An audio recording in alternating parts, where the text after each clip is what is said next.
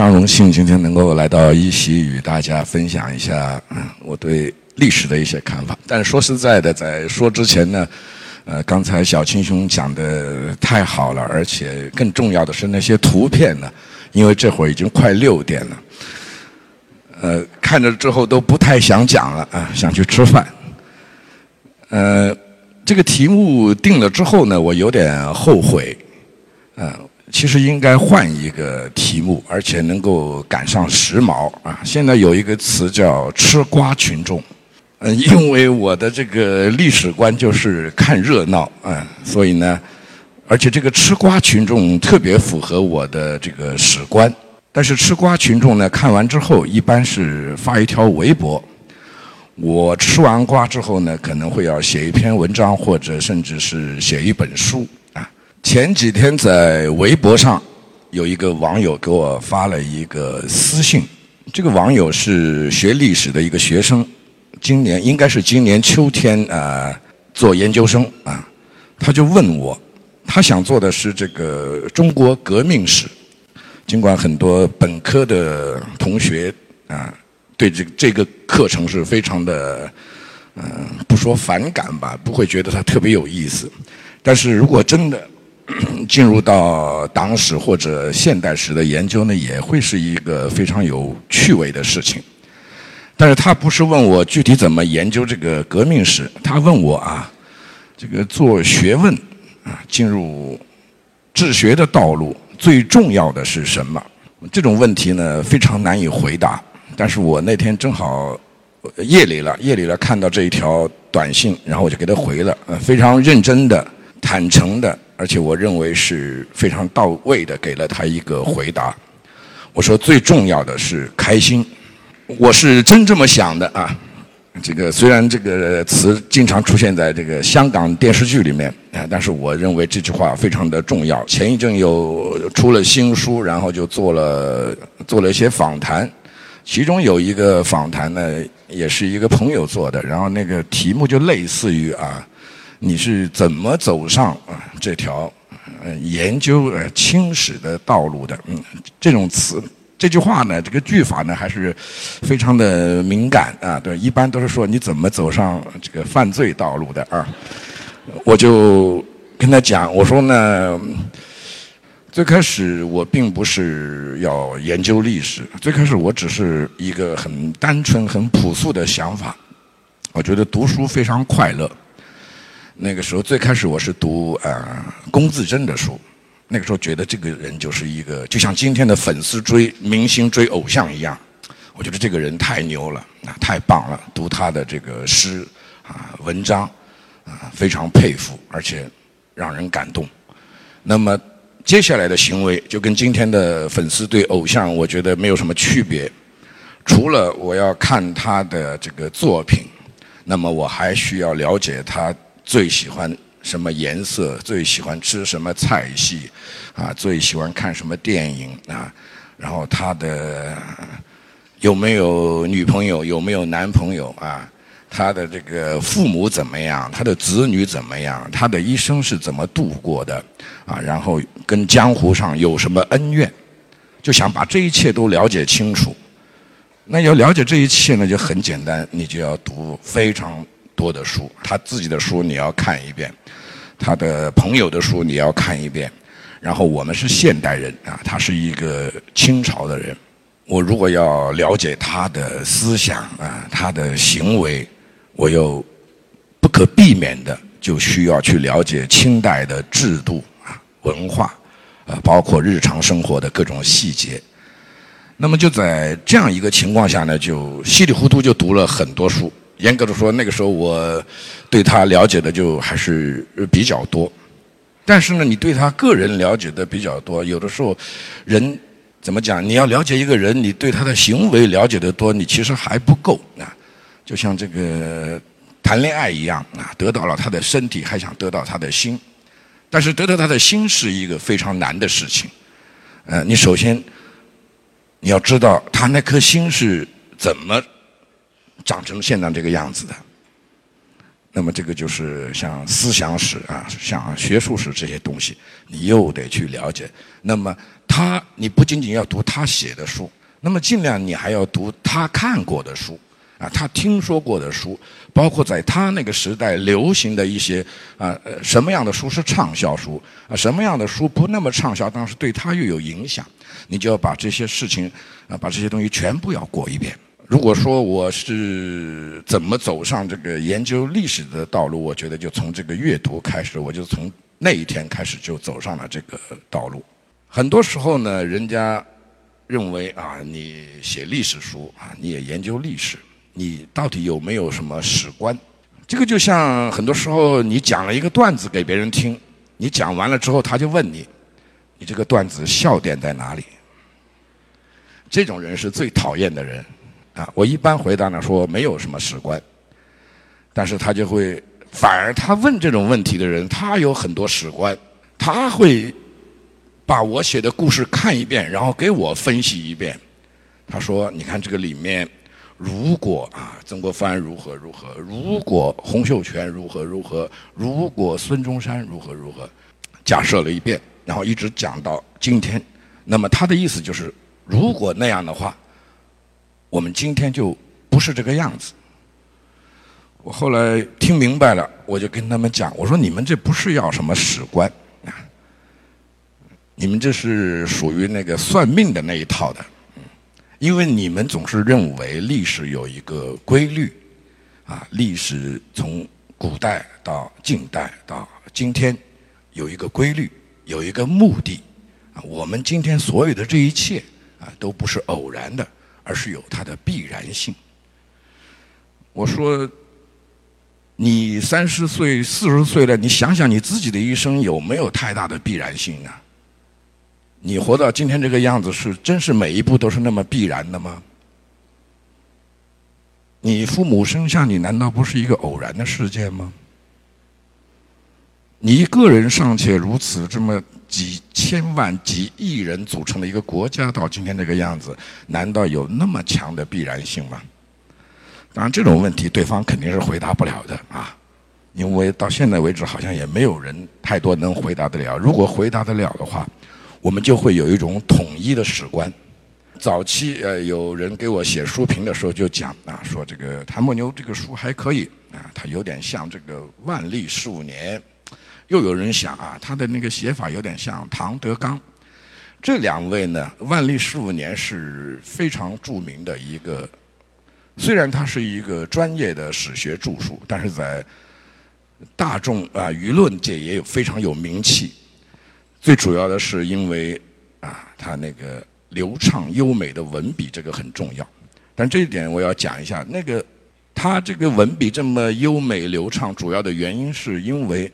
并不是黄仁宇啊的初稿就是这样，那个时候是中华书局接到书稿之后，让社科院文学所的沈玉成先生给他润色，啊，如果把黄仁宇先生的初稿和这个润色稿放在一块儿看，你们就知道这个润色的功夫非常重要啊。如果没有沈先生加入的那么文学修辞，加入那么多的文学性的话，啊，那本著作呢？估计行之不远啊！有一句古话叫“言而不闻啊，行之不远”。黄仁宇先生有一个历史观啊，他不像我，他不是看热闹的历史观，他是有历史观的，他叫大历史观啊，叫数目字管理。但是那个大历史观其实很简单，如果要总结的话，他的大历史观就是对近代史的一个认识。怎么认识呢？就是说，国民党用北伐和抗战，抗战啊。解决了中国的高层结构的问题，共产党用土地革命解决了基层结构的问题，然后再在七八年之后，大陆政府用这个已经整合好的高层与低层，来重新呃带领中国走上一条啊向往民主啊自由啊法治的道路，这是他的大历史观。为什么呢？因为总呃。整合了高层结构与低层结构之后，才能让中国进入一个可以进行数目字管理的国家。这就是黄先生的史观。然后唐德刚先生的文笔非常的风趣啊，生动，但是他也有史观啊，他的史观叫历史在三峡，历史的三峡，就是说中国从秦代开始啊，一直到辛亥，然后辛亥后，啊，就出现了三种制度，封建、郡县啊，然后呃封建帝制，然后要进入明治，但是从这个一八四零近代史开始，帝制转向民主政治的过程呢。非常的长啊，有很多反复。按他的算法，他算了一个具体的数字出来，要两百年啊，一八四零年就要到二零四零年才能够完成。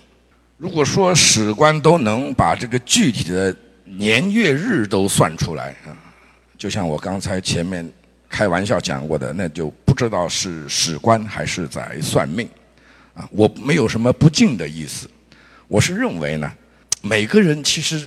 多多少少都喜欢历史啊，但是喜欢历史，除了看这个学者写的那些书啊，其中尤其呃吸引人的是那些生动的啊，描述的非常好的、很具有文学性的历史作品。大家都看了之后呢，总是有一个疑惑：你讲了前面这么几几千年、几百年、几十年的历史，那么你告诉我明天会怎么样？其实不要说读者啊。作者自己也不知道，但是呢，这个东西一定需要，不能说我看了这么一本书，然后我根本对未来毫无这个展望，对过去了也没有深刻的认识，那么我就觉得我的时间、精力和金钱就花错地方了。这是一种普遍的呃欲欲望欲望，在这样的情况下啊，就出现了黄先生。唐先生他们给大家讲一讲这个史观的问题，多多少少得安慰一下你啊！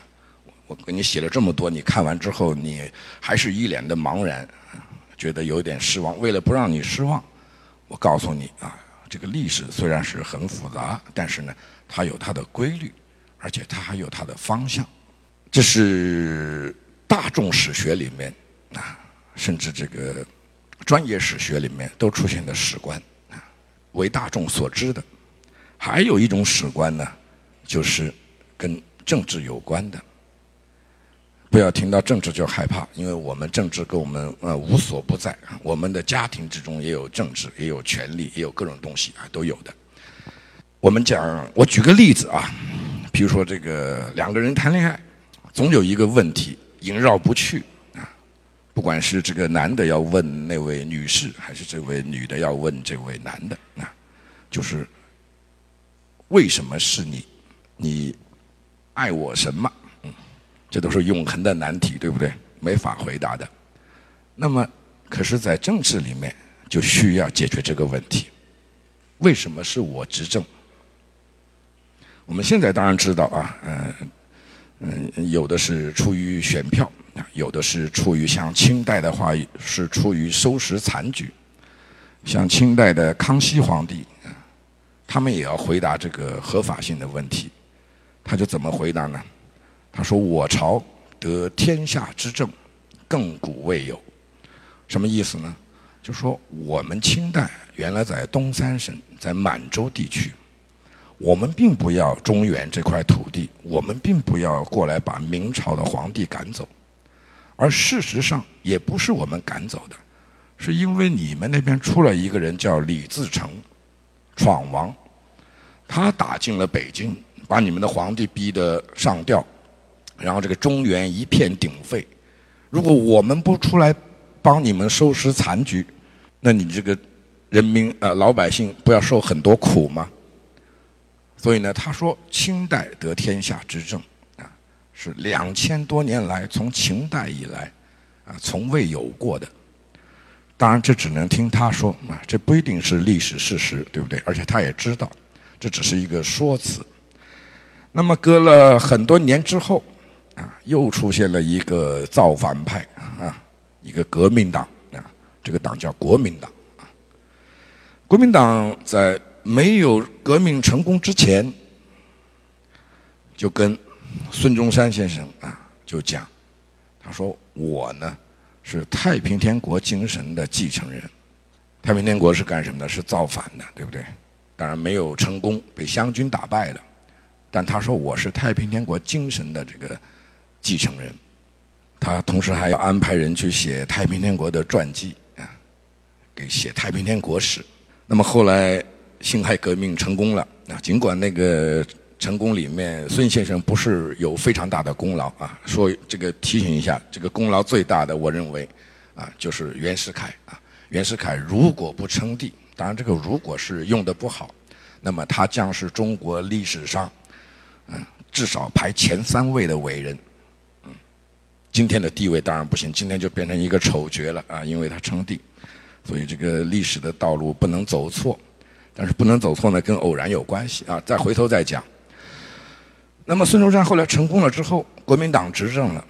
那么按道理，你是太平天国精神的继承人，你就天天得宣扬这个太平天国的精神。太平天国的精神就是造反。那国民党你已经执政了，你天天宣扬这个造反的精神，是不是有不合适的地方？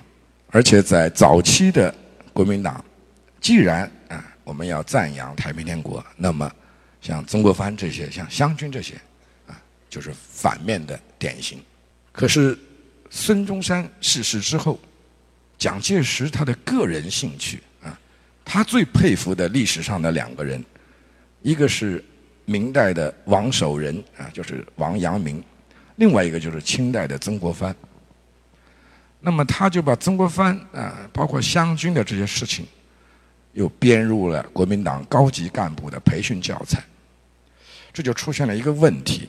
那么到后来，就慢慢的放弃，不管是孙还是蒋，啊，不管是太平天国还是湘军，我们就尽量不去讲这个事情。